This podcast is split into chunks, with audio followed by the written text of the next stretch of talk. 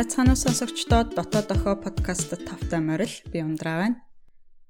За өнөөдөр би ганцаараа байгаа. Хоёр талд хүүхдийн сургуулиуд амарцсан чинь нийлж ингээд чимээгүй суугаад юм бичих аюу хэцүү болоод тэгээд би өнөөдөр ганцаараа байна. Өнөөдөр бид нар хүмүүсийн нийгэмд эзлэх байр суурь гэдэг сэдвээр ярина.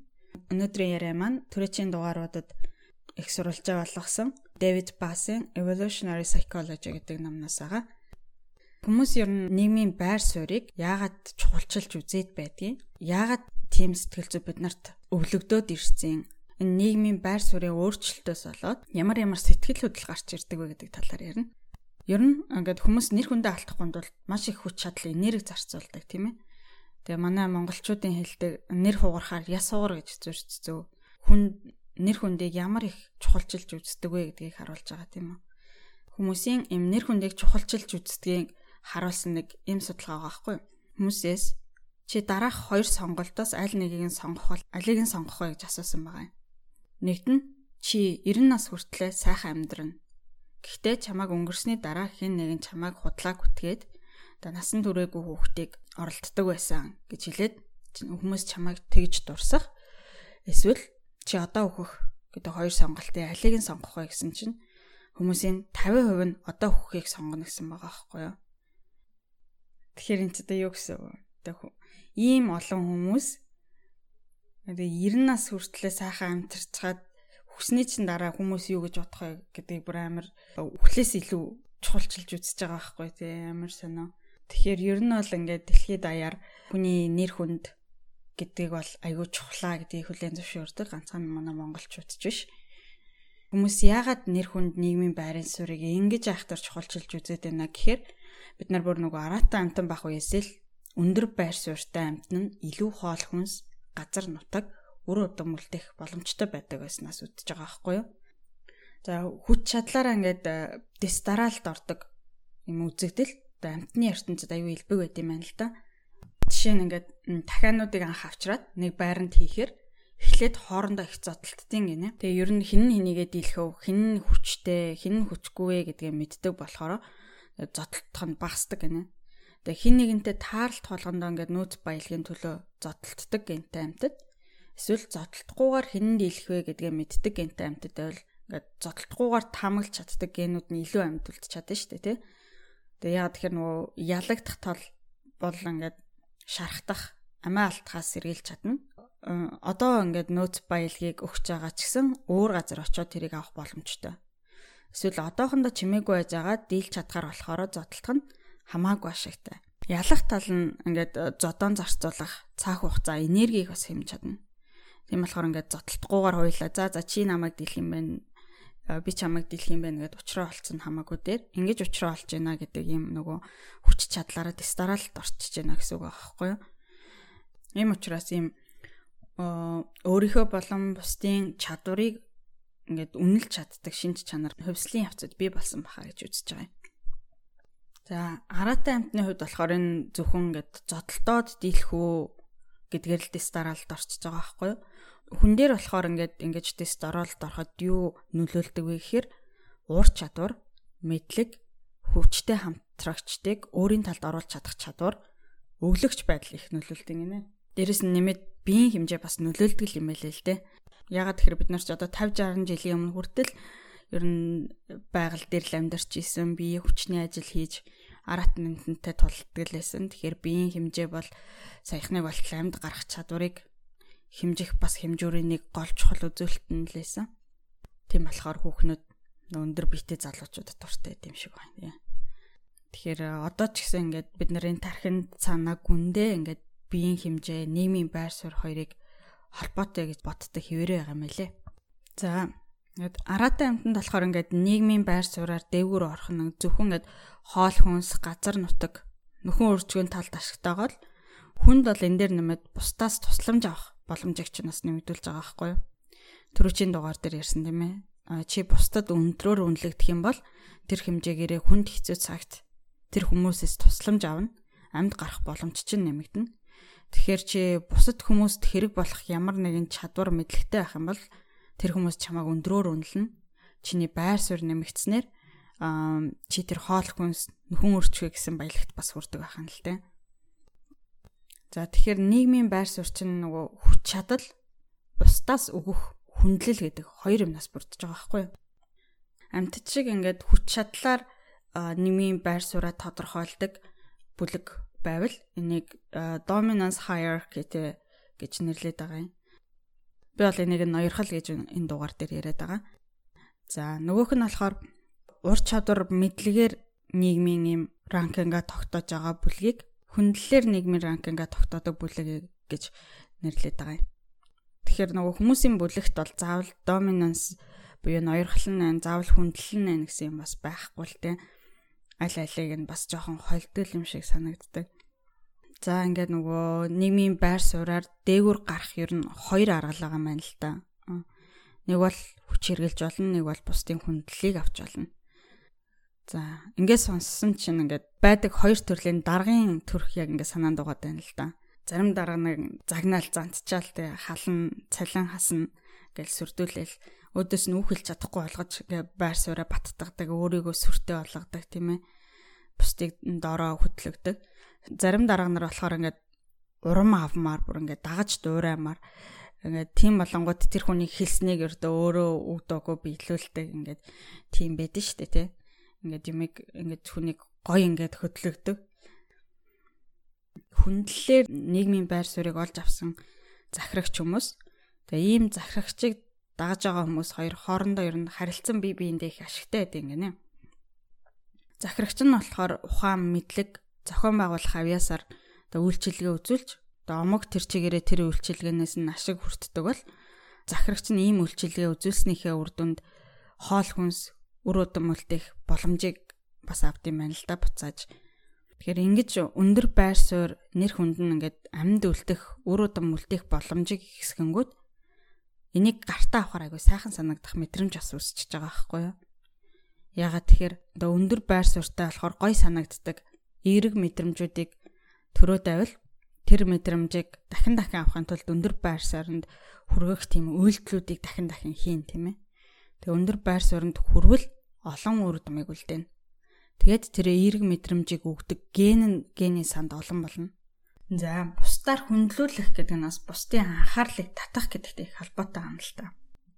Өөрөөр хэлбэл одоо нэр хүнд нэр алдар хоёр хоорондоо аяга холбоотой гэж байгаа байхгүй юу? Нэр алдар гэдгийг ингэж хэлээд байгаа юм. Ингээд хүн хүндэлдэг хүндээ айгу чанартай анхаарал тавьдаг гинэ чанартай гэдэг нь их хүчтэй юм шиг байгаа юм. Тийм нөгөө сөрөг биш, эерэг анхаарал.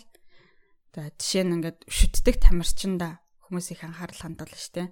Хийдэг үйлдэл, тоглолтуудыг нь анхааралтай үзнэ. Тэрийг нь дагаж дуурайх гэж оролдоно. Тэр хүнээс юм сурах гэж оролдоно. За бас чи ухаантай гэж боддог нэг хүн байлаа гэхэд чи тэр хүний үгийг их анхааралтай сонсон те. Тэндээс хэрэгтэй мэдээлэл авах гэж оролдоно. За амь насагч нь аварсан эмч хүн байлаа гэхэд чи тэр хүнийг маш хүндлэн. Тэгээ иймэрхүү маягаар чи зарим хүмүүсийг айгүй өндрөөр үнэлэхэд тэр хүмүүст тавих анхаарал чинь өндөр байна байхгүй юу? Тэнгүүд олон хүний анхаарлыг татдаг хүний байр суурь өсдөг гэж гэдэг онол байгаа байхгүй юу? Инхээр нөгөө бусдын анхаарлыг татах дуртай гэдэг бол нөгөө хүнд цаанаас нэдэг шинж чанар ахын л тэ. Тэгээ энэ бусдад өндрөөр үнэлэгдэх яагаад чухал вэ гэхээр нөгөө дугаар 5 дээр ярьсан те Чулуун зэвсгийн үед амьдарч байсан өвөг дээдс маань хүнд цагт тохиолдоход жишээ нь хөлөө хугалцахад ч юм уу чи хин нэгнээс тусламж авч ээж л буцаж босч ирнэ. Гэтэл ямар хүн чам туслах вэ гэхээр чамд нөгөө өх нөөц баялагын үнц нь чамаагаас буцаагаад авах баялагын үнцнээс илүү гэдгийг тооцооллыг ухамсаргүй төвшөндөө хийж байгаа хүмүүс л чам туслана. Тэгэхээр бусдад өндрөөр үнэлэгдэх гэдэг амьд гарахад маш чухал зүйл юм аа бусдаар өндрөөр үнэлэгдэхийг хүсэх гэдэг нь бас биднэрт бүр ингээд эрт дээр үеэс шингэсэн зүйл байгаа байхгүй юу. Миний бодлоор болохоор за бусдад өндрөөр үнэлэгдэх тал дээр хүмүүс ямар ажлыг утга учиртай үн цэнтэй ажил гэж үздэг вэ гэхээр бусдад тусуулах ажлыг их утга учиртай ажил гэж их ярьдаг тий. Жишээ нь одоо компани захирал бол тэдэн хүнд би ажил олгож байгаа амьдралаа авч явахад нь тусалж байгаа гэдгээрээ бахархдаг. Эрдэмтэн хүн бол хийсэн бүтээл нь амьдралд нэвтэрч хичнээн хүний амьдралд тусалж ийнэ гэдгээрээ бахархдаг. Ямар нэг ажлын үр дүнг хичнээн хүн тусалж ийнэ гэдгээр их хэмждэг шүү дээ, тэ. Тэр чинь одоо олон хүнд туслах тусам бусад хүмүүс чамааг өндрөөр үнэлнэ.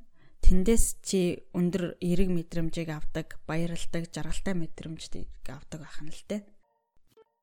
За нэг ийм дүгнэлт байгаа юм маш олон төрлийн амьтдыг судалсан юм нөгөө 700-аад судалгааны ажлыг дүгнж байгаа байхгүй юу.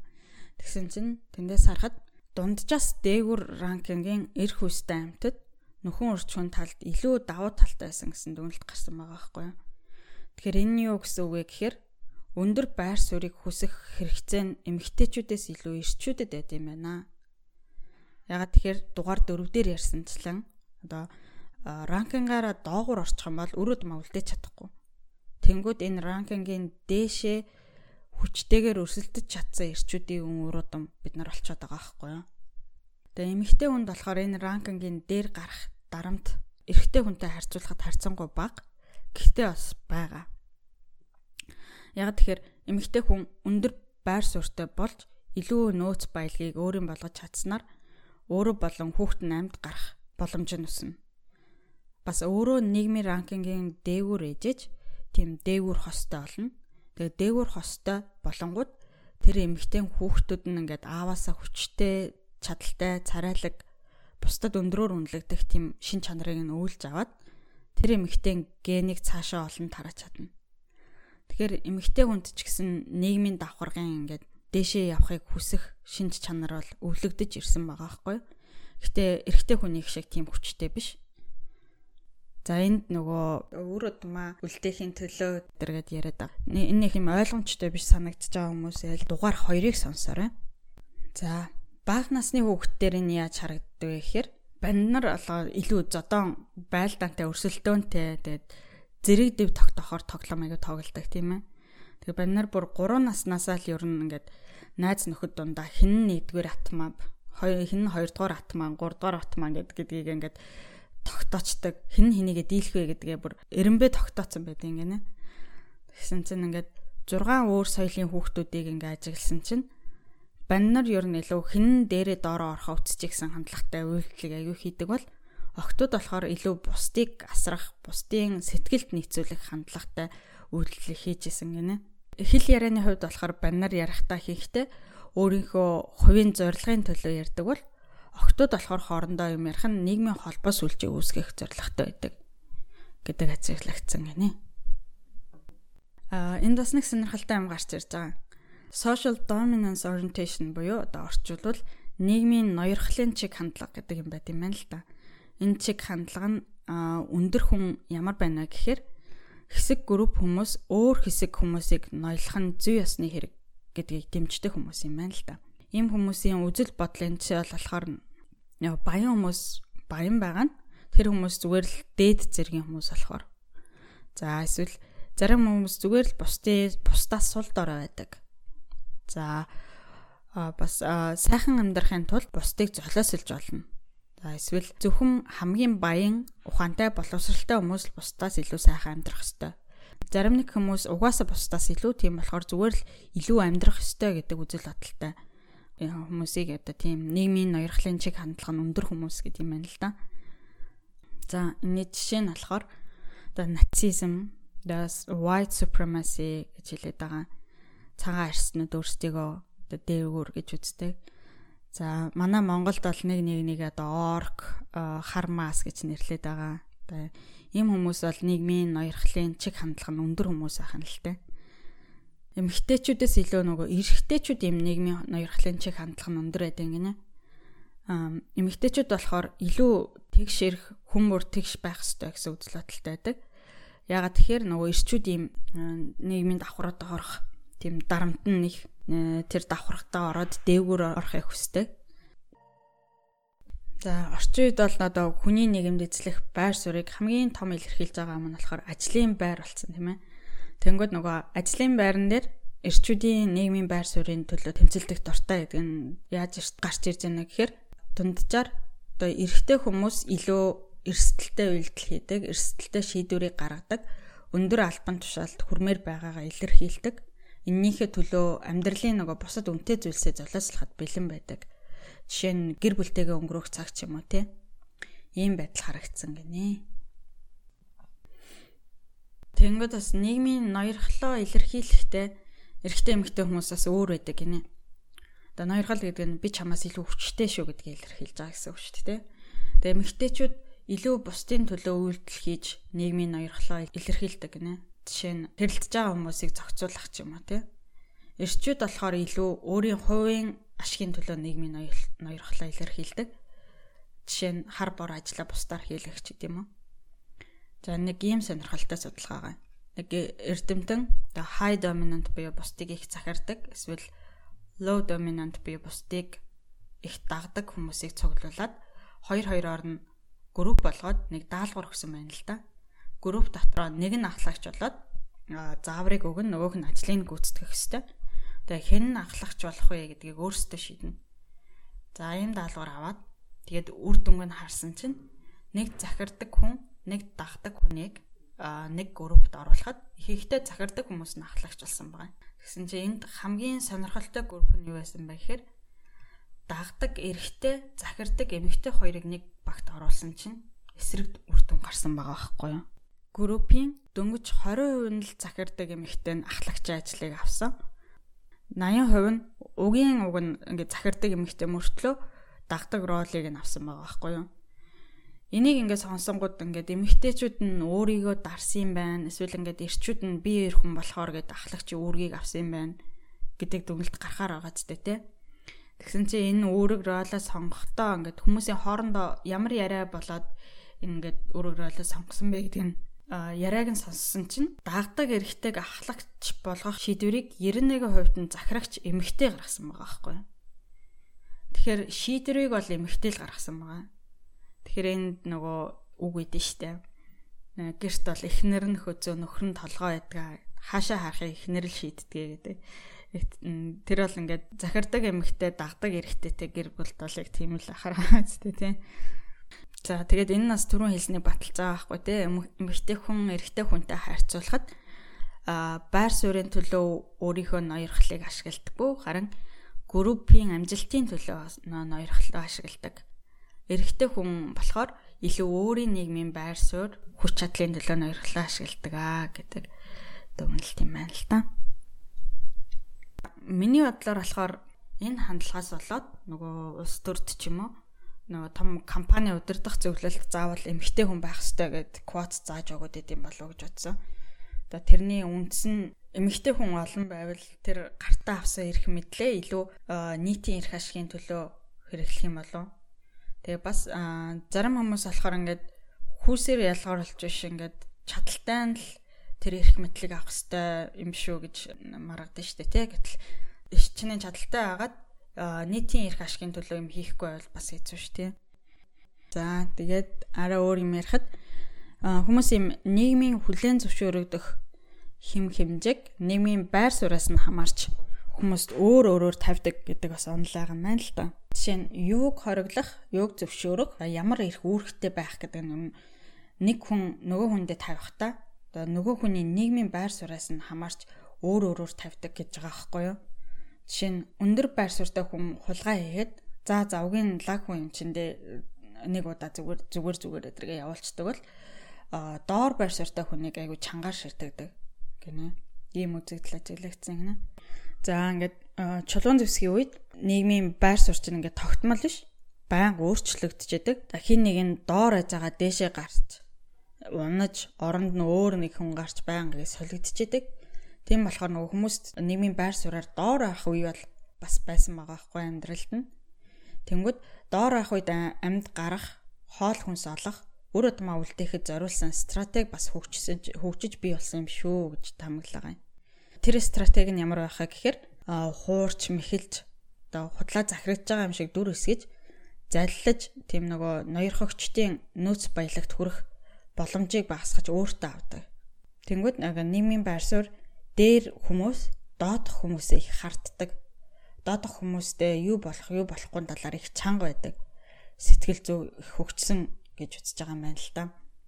Ховслын сэтгүүлзүүч Линда Милли гэдэг хүний нэг ийм судалгаа гань. Судалгаанд оролцогчдод ингээ нөгөө өөр хүмүүсийн зургийг харуулад а нийгмийн ямар байр суурийг нэр илэрхийлж чадхаар нөгөө намтар түүхийг нь бас шал хамааралгүй мэдээллүүд тэгээ тэр хүнд итгэж болох хэсэг талаарх өмнө нь бусдыг хуурам эхэлжсэн талаарх ярьж өгöd тэгээд явуулсан байгаа байхгүй. Тэгээд 7 хоногийн дараа дуулаж авчираад аль зургийг нь санаж ийнэ гэдгийг асуусан байгаа. Тэгсэн чинь нэгдүгээрт Өмнө нь хуурам эхэлжсэн түүхтэй мэхлэгчдийн хүмүүс их сансан байгаа. Хоёрдугаарт хүнийг мэхэлсэн түүхтэй дээрэс нь ингээд нийгмийн доогуур байр суурьтай хүн байсан бол бүр их сансан байгаа. Гэтэл нөгөө нийгмийн дээгүр байр суурьтай мөртлөө бусдыг мэхэлсэн түүхтэй хүмүүсийг нэг их санахгүй байгаа байхгүй юу. Тэгээ гуравдугаарт нь эмэгтэйчүүдээс илүү эрчүүдийг сансан байгаа байхгүй юу. Эндээс хүмүүс бусад хүмүүсийг харахтаа хэн мэхлэгч вэ? Хэн мэхлэгч мөртлөө дээрэс нь доогор байр суурьт вэ гэд суурьтай вэ гэдгийг айгүй онцгойлж санах ондоо хийдэм байна гэдг нь харагдаж байгаа байхгүй юу. За бас өөр нэг сонирхолтой судалгаа гань. Ингээд оюутнуудыгаа судалгаанд оруулж байгаа байхгүй юу.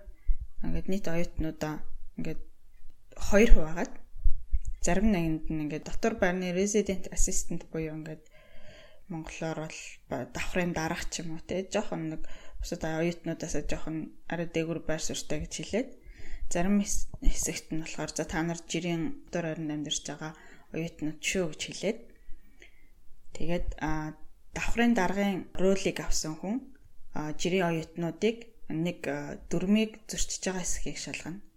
А жирийн оюутнууд нь болохоор давхрын даргын тэр дөрмийг зөрчиж байгаа хэсгийг шалгана гэж шалгаад ирээрээ гэж явуулсан чинь ингээд давхрын дараанаар болохоор жирийн оюутнуудыг шалгахдаа нийт 65% нь яг тэр дөрмийг зөрчсөн байна уу гэдгийг шалгасан байгаа байхгүй. Тэгсэн чинь жирийн оюутнууд болохоор давхрын даргын ролыг авсан хүмүүсийг шалгахдаа дөнгөж 20% нь л яг зөрчсөн байна уу гэдгийг шалгасан байгаа байхгүй. Тэгэхээр энүүгээр юу харагдж байна гэхээр хүмүүс байр суурь доогуур хүмүүст илүү болох болохгүй талаар чанга байд юм байна гэдэг нь харагдаж байгаа байхгүй юу. Өөрийнхөө адилхан ч юм уу өөрөөсөө дээгүр байр суурьтай хүнд болохоор дөрөв журмыг зөрчихэд болно гэж хэлчихэд өөрөөсөө доогуур байр суурьтай хүнд болохоор илүү чанга хатуугаар шийтгээд байд юм байна. Тэгэхээр зарим хүмүүс угаасаа ингэж ялгууртай хандаад идэм бол тэгш хэрэгтэй байхыг хүсвэл одоо алчгүй тэрнийхээ төлөө тэмцэх, хуулинд бичүүлэх хэрэгтэй Тэгээ ижил тэгш амьдрахын тулд бол тэгэл нэг ялч өөрсдөө л тэрний төлөө тэмцэх хэрэгтэй болол гэж бодогдов. За дараагийн ярих юм бол одоо юм нийгмийн байр суурь өөрчлөгдснөөс олж бий болдог сэтгэл хөдлөл мэдрэмжүүдийн талаар ярья. За нийгмийн байр суурь өсөх юм бол одоо эн чинь олон хүмүүс чамааг өндрөөр үнэлж гин гэдэг тохиолж байгаа тийм ээ. Тэнгүүт чи баярлдаг, хөөрдөг, эерэг мэдрэмжийг авдаг тийм ээ. За жишээ нь тэмцээнд ялах тамирчин бодоод үст те бүр цаанаас бүр амар гоё ингээл баярлал сэтгэл хөдлөл гоё идэв шүү дээ. За энэний эсрэгээрээ хэрв нийгмийн байр суурь чинь буурах юм бол хүмүүс чамайг өндрөөр үнэлэхэ болж гин гэдэг тохиолно байхгүй юу. Тэнгүүд хүмүүс нөгөө ичгөөр уур хилэн атаархал anxiety буюу төгшөөр зэргийг мэдэрдэг. Заримдаа бүр бүр сэтгэл хямралт хүртэл ордог гинэ. За жишээ нь одоо олон хүний өмнө яриа их ч юм уу те гарах үед сандардаг те. Тэр бол тэр үйл явдлын үр дүнд нийгмийн байр суурь чинь нэлээд өөрчлөгдөж болох байдал нөхцөл байдал бий болчихж байгаа байхгүй юу? Одоо хэдийгээр нэлээд өндөрсөж болох ч гэсэн бас нэлээд буурч болно. Энэ бууралт чинь ингээд чулуун зэвсгийн үед амьд гарах боломжийг чинь бас багасгаж болно. Тэнгүүд хүний тарих тэр эрсдлэд тооцоод битгий юм байр суурь алдаж болохоор үйлдэлхий гэж хэлээд сандраад байдаг гинэ. Хүмүүс нөгөө өөрөөсөө доогуур байр суурьтай хүмүүсийн өмнө бол нэг нэг сандардаггүй. Гэхдээ өөрөөсөө өндөр байр суурьтай хүмүүсийн өмнө бол их сандардаг гэж ингэж байгаа байхгүй юу? Жишээ нь ингээд багш нар бол сурагчдынхаа өмнө нэг сандараад байхгүй шүү дээ, тэ. Харин бусад багш нартаа хичээл заах ч юм уу, одоо эрдэм шинжилгээний хурал дээр амар том хурал дээр ихтгэл тавих бол сандардаг гэж байгаа байхгүй. Тэр нь ингээд э, чи угаасаа өөрөөсөө доогор байр суурь суурьтай хүмүүсийн өмнө гараад нэг байр суурь чинь ганхахгүй. Харин өөртөө чинь ингээд ойролцоо байр суурийн хүмүүс бол чамайг шүмжилж чадна. Тэгээд ойролцоо байр суурьтай хүмүүсээс чи доор нь орчих магадлал өндөр болно ахгүй юу? Тэнгүүд энэ anxiety буюу төгшүүр үсэж байна гэж үздэг байгаа.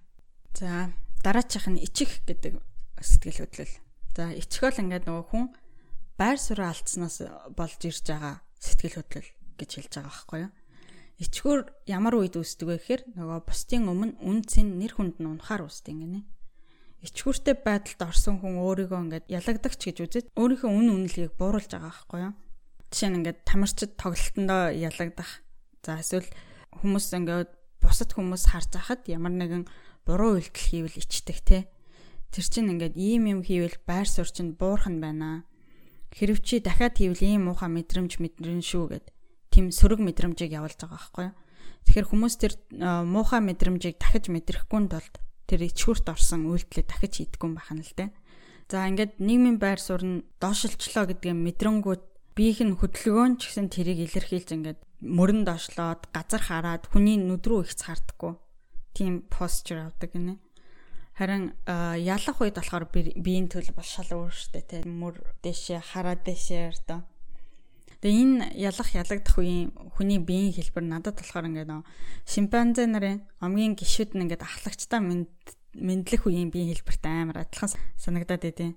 Шимпанзе нар ингээд мэдлэгтэй ингээд ахлагч нь ингээд өөрийгөө өндөр байр суурьтайг илэрхийлж ингээд цэг цогсож өндөр болж ингээд өөрийгөө харагдуулдаг.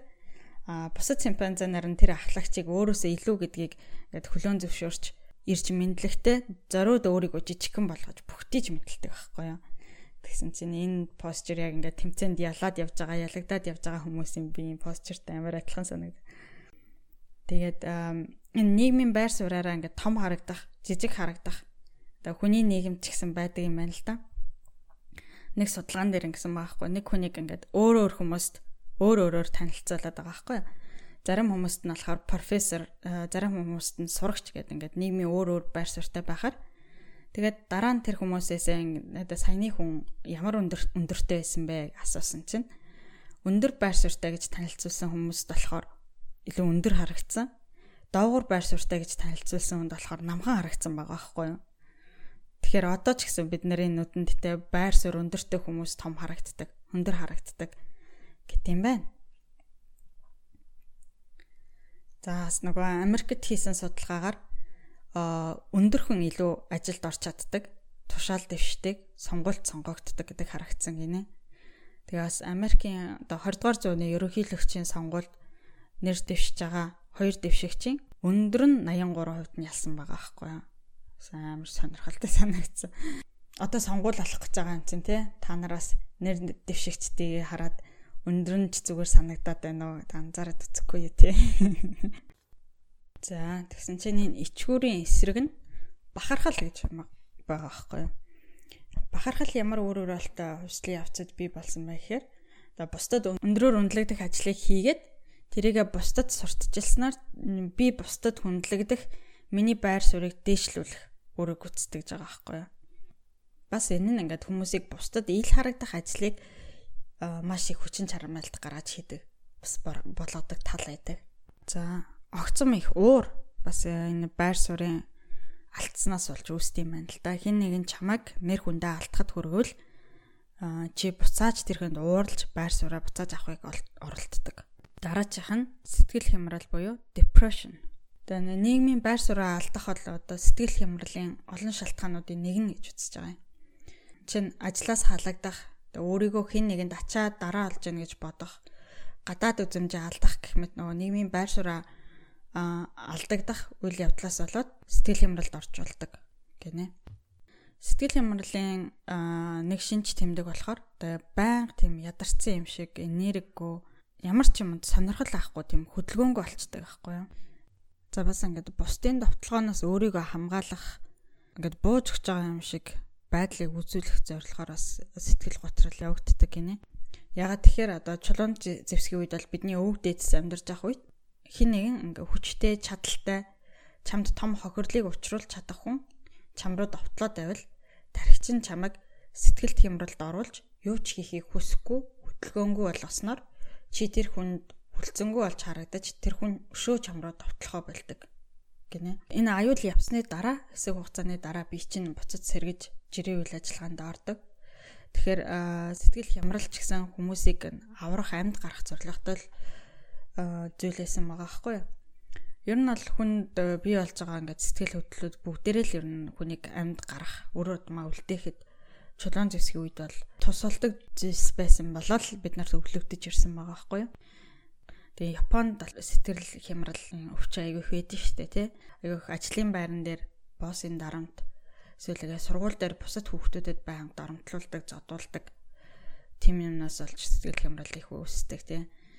Тэрнийг бас тайлбарлаж байгаа юм болоо гэж бодож байна. Тэгээд сэтгэл хямрал ярихад Prozac гэдэг сэтгэл хямрал, сэтгэл түгшүүрийн тийм өвчнөд хэрэгэлдэг юм байт юм байна л да энэ юм хүний биед байдаг серотонин гэдэг химийн бодисыг хэмжээг ихсгэж хүнийг тийм идэвхтэй жаргалтай болгодог юм. Тэгтэл энэ серотонин гэдэг бодис нь хүний сэтгэл зүйн байдлыг тогтворжуулдаг бодис юм байна л да. Хүнд ингээд сэтгэл хямрал төгшүүрийг явуулахын тулд бие чинь ингээд серотониныхаа хэмжээг багасгадаг гэж байгаа байхгүй юу? За нэг сармагчин дээр хийсэн судалгаан дээр омгийн ахлагчийг нь ингээд бусдад харагдахгүй болгоод омгийн ахлагчд болохоор бусдыг нь харуулад хэсэг байлгасан чинь нөгөө омгийн гişүүд нь ахлагчаа харахгүй болохоор мэдсэжлэгээг үзүүлэхгүй байсан юм байна л та. Тэгсэн чинь ахлагчийн серотонин хэмжээ амар буурсан байсан гэж байгаа байхгүй юу. Тэгэхээр энэ сэтгэл хямрал гэдэг чинь нийгмийн байр суурийн өөрчлөлтөөс их хамаардсан байна гэдгийг эндээс бас харагдаж байгаа байхгүй юу. Гэтэ чи одоо энэ эмийг уугаад би чинь ингээд өөрөө энэ серотонин ялгаруулахгүй байх юм бол эн чинь доо тий эмэнд хамааралтай болчих штэ тий. Тэгэхээр энэ сэтгэл хямрал төгшүүр гэдэг өвчнийг ялан дийлэхийн тулд чи өвчний их усүрийг олох өгөөх хэрэгтэй гэднээс хувьслын сэтгэл зүйч доктор Лайл гэдэг хүн хэлдэг. А энийг одоо гар хугарсантай зөвлөж байгаа байхгүй юу? Хэрвээ гар чинь уурчих юм бол өвчин мэдрэгддэг. Яагаад мэдрэгдэж байна гэхээр нэг юм болохгүй болсон байна шүү. Ийшээ анхаарлаа хандуулаа гэж хэлж байгаа би чинь. Тэр үед нь чи ингээд өвчин намдаах юм уугаад тоохгүй гараа хөдөлгөөд яваад ах юм бол хизээч итгэхгүй те.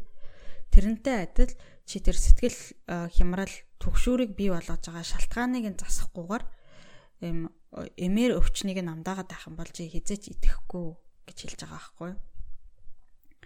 Надад аюу үнэн үг шиг санагдсан. Бас хүний нийгмийн байр суурьтай холбоотой өөр нэг биеийн үйлдвэрлэдэг гормон бол тестостерон одоо хүний биеийг болчинлог болгодог, эрэгтэй хүнийг эрэгтэй болгодог бас гол гормон тийм ээ. За тестостероны хэмжээ нь бас ноёрхол төрмөгийн байдалтай нэлээд холбоотой тогтоогдсон гэнэ. Гэтэл нөгөө нийгмийн байр суурь чинь ноёрхол хүндлэл хоёроос тогтож байгаа шүү дээ тий. Тэгэхээр тэгсэн чинь хүндлэлтэй бол ямар ч холбоогүй байсан гэж байгаа байхгүй юу? За амтд дээр болохоор ингээд үхэр дахиад ингээд тестостерон тарьсны дараа сөрөг доторх ранкинг нь нэлээд өссөн гэж байгаа байхгүй юу. Тэгээд тархаа болчингууд буцаад бууцсан. За хүн дээр болохоор шууд ингээд тарьж туршилт хийж болохгүй болохоор тестостероныг нэгсгүүл ранкинг нь өсгөө гэдгийг туршиж болохгүй. Гэхдээ ингээд тамирчдын тестостероныг тэмцээний өмнө олон дараа ингээд хэмжсэн чинь хожсон тамирчдынх болохоор өссөн, ялагдсан тамирчдынх болохоор буурсан байгаа байхгүй юу. Тэгэхээр энийг яаж тайлбарлаж яах вэ гэхээр тэмцээний дараа ингэж тестостероныхоо хэмжээг өөрчлөгдөх шалтгаан нь ялагчдын хувьд ингээд дахиад өөр тулаанд дуудах хүн гарч ирж магадгүй болохоор биеийг нь тэрэнд бэлтэж байгаа. А ялагдагчд болохоор тэртээ тэргүй ялахгүй хүнтэй өшөө өргөлжлүүлж тулдахгүйгээр тэнхрэх боломжийг бий болгохын тулд тестостероныг нь багасгаж байгаа гэж тайлбарлаж байгаа юм. Тэгээ тестостероныг ингээд багасангууд ийм тулдах хүслэхгүй болчихж байгаа Тэр нь бол би чинь цаанаас сэтгэл санаагч ингээд гормоноор удирдах хэлэж байгаа үйлдэлээ гэж хэлж байна. За, нийгмийн байр суурьтай холбоотой мэдрэмж бол атаархал гэж юм аа. Атаархал ямар үед үүсдэг вэ гэхээр чиний хүсэж байгаа юмыг өөр хэн нэгэн авахар бий болдог гинэ. Тэр нь жишээ нь одоо байшин ч юм уу, хос ч юм уу эсвэл нэр хүнд ч гэдэм уу тий. Тэгээд хүн ер нь өөрийгөө ингээд нийгэмд эргэн тойрондоо ямар байр суурьтай вэ гэдгээ сайн мэддэг, мэдэрч чаддаг. Одоо энийгээ байнга хэмжиж, үнэлж дүгнж яд юм байна л та. Тэгээд өөртөөгөө ойролцоо чадaltaй юм уу? Ойролцоо нийгмийн байр суурьтай хүнд латаархдаг гэж байгаа юм. Тэгээ өөрийнхөө хэмжээнээс хэтэрсэн тийм өндөр байр суурны эсвэл өөрөөсөө айхтар доогуур байр суурны хүнд бол нэг атархаад байдгүй. Гэхдээ атархлаа өгөөд байгаа тохион юу вэ гэхээр чамтай ойролцож чадaltaй хүн ийм юмтай болж чадж байгаа юм чинь те чи ч гэсэн энийг ав чи чадна гэж хэлээд тэрний төлөө чамайг зүтгүүлж байгаа байхгүй ялангуяа чи тэр зүйлийг ингээд өөрийн өөрийн чинь үн цэнд нөлөөлөх чухал зүйл гэж бодож байгаа бол тийм ээ. Тэгээ атаархал гэдэг сөрөг мэдрэмж штэ. Чи ингээд хүнд атаархад байхыг хүсэхгүй. Тэгэхээр энэ сөрөг мэдрэмжийг зогсоохын тулд хүмүүс одоо хоёр төрлийн үйлдэл хийж болно. Нэг нь одоо чи атаархлыг зогсоохын тулд хүссэн зүйл рүүгээ хүчин чармаалт гаргаж өөрийн болгож байгаа. Нөгөөх нь одоо хүмүүс тэр зүйлээ авч чадахгүй тэр хатаархсан хүнийхээ хэмжээнд очиж чадахгүй болонгууд тэр хүндээ хор хүргэж одоо тэр хүнийг өөрийнхөө хэмжээнд чирч авчирч атаархлыг зогсоохыг хүсдэг гинэ. Тэгээ атаархалтай холбоотой бас нэг мэдрэмж болохоор Schadenfreude гэж нэрлэдэг байгаа мэдрэмж юм байна л да. Яадаг вэ гэхээр а бусад хүмүүс ингээд өндөр байр суурнаас унангууд баярлдаг, таашаал авдаг тэр мэдрэмж гинэ. А жишээ нь хин нэгэнд азгүй явдал тохиолдоход баярлдаг одоо олонний танил хүмүүс ингээд нэг эвгүй юм хийвэл ингээд ховж болгоод сонин хэвлэлээр шуугдаг, баярлдаг энэ үзэгдлийг хэлээд байгаа юм байна л та. Гэхдээ хүмүүс ингээд өөрөөс нь доор байр сурны хүн хүнд ийм зовлон тохиолдоход нэх баярлаад байдаггүй. Зөвхөн тийм ойролцоо юм уу, дээд байрны сүрэн сүрний хүндэл зовлон тохиолдоход баярлдаг гинэ. Тэгээд Hidden Brain гэдэг подкастны нөгөө Counting Other People's Blessing гэдэг дугаарыг сонсч ирсэн чинь нэг гейм туршилтын талаар ярьж байгаа юм л да. Нэг спортын багийн хөгжөөн дэмжигчдэд ингээд тоглолт үзүүлж байгаа байхгүй юу. Тэгээ өөрийнх нь баг ингээд байнга өрсөлддөг баг хоёр тоглож байхад эсрэг багийн тамирчин гимтэнгүүд баярлаад байгаа байхгүй юу. За бас нөгөө өрсөлддөг баг нь өөр багтай тоглоод хожигдонгууд бас баярлаад байгаа байхгүй юу. Тэгээ өөрийнх нь баг хожиж байгаа биш шүү дээ уг нь бол. Тэгээд 2-7 хоногийн дараа энэ судалгаанд орсон хүмүүсээ ингээд буцааж авчираад асуулга явуулсан чинь тэр эсрэг багийн ингээд азгүй явдалт хамгийн их баярлсан хүмүүс ер нь эсрэг багийн тэм хөгжөөн дэмжигчдтэй зодтолоход хамгийн бэлэн харагдсан гинэ.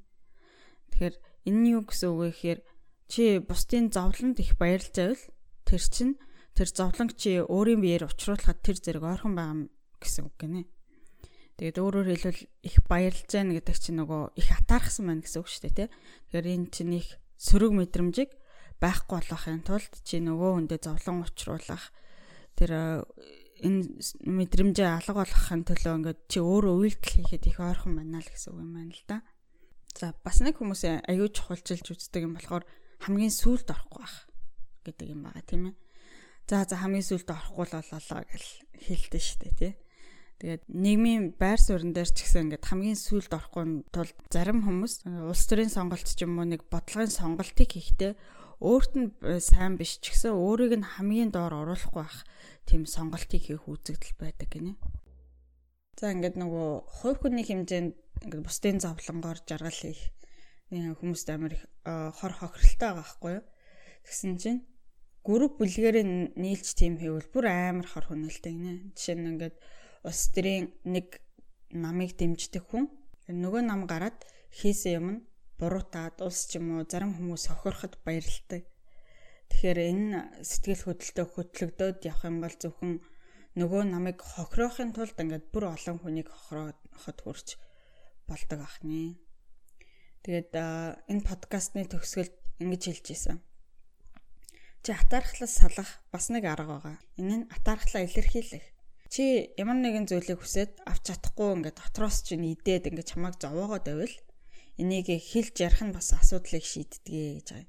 Миний бодлоор энэ юу гэсэн вэ гэхээр ингээ би чамд татаарах чинь гэдгийг илэрхийлчих юм бол би чамаас доогор байр суурьтай байна гэдгийг хүлээн зөвшөөрч байгаа шүү дээ тий. Нэгэнт ингээ нөгөө хүлээн зөвшөөрчих юм бол энийг засах гэж оролдох хүчин сулрна байхгүй юу. Тэгээд дотроос чи нөгөө атаархал явуулж чамаа хөдлөх гэж оролдож исэн хүчин багсна. Орчин үеийн нөхцөл байдалд бол тий нийгмийн байр сууриа алдлаа гэдэг чинь нэг айхтар том юм алдаад байхгүй шүү дээ ялангуяа жижиг сажиг юмн дээр бол нэг жижиг сажиг юмн дээр найз нөхөдтэй хатаархаад ч юм ингээд өөрийгөө зовоогоод байлгүй тэрийгээ бас илэрхийлээд явчих юм бол бас нэг зовлонгоос салах юм шүү гэж бодогдов. За энэ подкастнаас иймэрхүү юм сонслоо. За дараагийн ярих зүйл маань self esteem буюу одоо өөрийгөө хүндлэх хүндлэл гэж юм байгаа. За энэ бол сүүлийн үед их яригддаг болсон сэдв. Ховслын сэтгэл зүйд self esteem-ийг юу гэж хэлээд байна гэхээр чи өөрийнхөө нийгмийн байр суурь бусдаас авах хүндлэл за бусдад нөлөөлөх хүч чадлаа хэмжих зүйл гэж үзээд байгаа байхгүй юу. Нийгмийн хүрээлэлтэд ингээд хүлээн зөвшөөрөгдөх группийн нэг гишүүн байх нь ер нь өөрийгөө хүндлэх хүндлэлийг өндөрсгдөм байна л да. Харин нийгмийн хүрээллээсээ жигдэх ингээд бусад хүмүүс чамааг үнэлэхгүй болоход self esteem буюу өөрийгөө хүндлэх хүндэл нь буурдаг. Яагаад тийм сэтгэл зүй хэмжүүр байгаад байна гэхээр бас л нөгөө бусдаас тусламж авахыг авахын тулд чи бусдад үн цэнтэй байх ёстой. Чамаг гих нийгмийн хүрээлэл байх ёстой. Тим хүрээлэлтэй эсэх өөрөө хэмжиж чаддаг байх ёстой. Хэмжиж чадахгүй хүн бол нөгөө хөлөө хугарахад бусдын тусламжийг авч чадахгүй өнгөрнө. Тэгээд энэ нөгөө өөрийгөө хүндлэх хүндлэлээ ихсгэх зорилго нь ингээд хүмүүсийг группийн гишүүдтэй сайн хийж үйл хийж өгөх, ингээд нийгмийн харилцаагаа сайжруулах, шин найз нөхөдтэй болохыг хичээх гэх мэт тийм сэтэл нь болд юм байна л да. За өөрөөр хэлэх юм бол өөрийгөө хүндлэх хүндлэл бол ингээд чи бусад хүмүүст хэр их үнцэнтэй вэ гэдгийг чи өөрөө хэмжиж байгаа хэмжүүр юм аа гэж байгаа юм. За self esteem болохоор confidence буюу нөгөө өөртөө итгэх итгэлээс бас өөр зүйл. Тэгээ өөртөө итгэх итгэл бол ингээд чи ямар нэг ажил зорилгыг амжилттай хийж чадах уу үгүй юу гэдгийг хэмжиж байгаа зүйл байхгүй юу? Харин өөрийгөө хүндлэх хүндлэл гэдэг бол чи өөрөө өөрийгөө хэр үнцэнтэй хүн бэ хүн гэж бодож байна вэ? Өөрийгөө хайрлаж гин үү? Бусдаас жоох юм гуйхад би бусдад тийм төвөг удах эрхтэй хүн байна уу гэдгийг хэмжиж байгаа зүйл байгаа байхгүй юу? За тэгээд өөрийгөө хүндлэх хүндлэл өндөр байна гэж мэдэрч байгаа хүмүүс бол их аз жаргалтай байдаг гинэ. Тэгэхээр нөгөө аз жаргалтай амьдралын нэг төлхөөр нь өөрийгөө хүндлэх хүндлэлээ өсгөх юм аа гэж үзэж байгаа. За тэгэхээр энэ бол манай подкаст юм бас айгүй чухал сэдв байгаа ч тий. Тэгэхээр энэ сэдвээ үргэлжлүүлээд бас өөр нэг дугаар дээр өшөө дэлгэрүүлж ярина. Тий өнөөдөр ингээд жоохон танилцуулгыг нь хийгээд орхичлоо. За ингээд ерөнхийдөө ярих зүйл маань дуустлаа. Өнөөдрийн дугаараа юу ярьсан бэ гэхээр аа нийгмийн өндөр байр суурь гэдэг нь илүү хоол хүнс, нөхөн үржих боломж, за бусдаас тусламж авах боломжийг ихсэгдэг байсан болохоор бид нар нийгмийн байр суурийг их чухалчилж үздэг юм байна. Тэгээд энэ нийгмийн байр суурь нь хүч чадал, хүндлэл гэдэг хоёр хэсгээс бүтдэг юм байна. Эрэгтэй хүмүүст ялангуяа ингээд өрөөд маа үлдээхэд нийгмийн байр суурь гэдэг их чухал байдаг байсан. Тэгээ энэс шалтгаалаад эрэгтэйчүүд эмэгтэйчүүдээс илүү нийгмийн давхаргыг үүсгэх өсөхийг хүсдэг, өөрөө энэнийхээ дээр гарахыг хүсдэг болсон юм байна. Тэгээ эмэгтэйчүүд болохоор нийгмийн байр суурь их чухал биш болохоор арай илүү ингээд хүн бүр тэгш хэрэгтэй байх ёстой гэдэг үзэл бодолтой байд юм байна. За чи өөрөө ингээд нийгмийн аль давхаргад зогсож байгаагаас шалтгаалаад хүмүүст эрх үүрэг болох болохгүй талаараас өөрөө шаардлага тавьдаг хандлага байд юм байна. За энэ нийгмийн байр суурийн өөрчлөлтөөс олж энэ баярлах, ичих огцом уурлах, түгших, сэтгэл хямрах, атаархах зэрэг сэтгэл хөдлөлүүд бий болдог. Нийгмийн байр сууриа хэмжих хэмжүүрийг нь өөрийгөө хүндлэх хүндлэл гэдэг юм байна. Энэ нь хүний аз жаргалтай амьдралын их чухал түлхүүр юм байна гэдэг ярьлаа. За яриа таалагдсан байх гэж найдаж байна. Ингээд таалагдсан бол комент үлдээгээрэй. Бас хүмүүст яаж хүрч байгааг мэдмээр байна л да энэ дугаарыг бас нэг удаан бэлтжиж гаргалаа. Тэгээд болор толлын серверийг нь ер нь зогсдол хэрэглэх шиг боллоо. Шөөр онлайн тийм англи монгол тойл бичгийн сайт мэддэг бол зааж өгч туслаарай. Монгол хүний чихэнд ингээд хайтайхан буухаар үг хэллэгээр орчуулах гэж аюу хичээж байгаа байхгүй. Тэгээд ялангуяа сэтгэл зүйн мэрэгжлийн үг хэллэгүүдийг эдгээр орчуулахад аюу хэцүү юм аа. Тийм яг болор тойл дээр идэр бол байхгүй байгаа байхгүй юу. Тийм сэтгэл зүйн үг хэллэгүүдийн талаар харж олох их сурвалж байвал бас хуваалцаарай. Facebook, Instagram, Twitter хуудсан нэр комент үлдээж олно. Тэгээд бас ийм сэдвийн яриа сонирхох найз нартайгаа бас манай подкастыг хуваалцаарай. Дараа уулзаад яриад суухад нэг гоё ярианы сэдв болчих магадгүй сте. За баярлалаа. Баяртай. Thank you.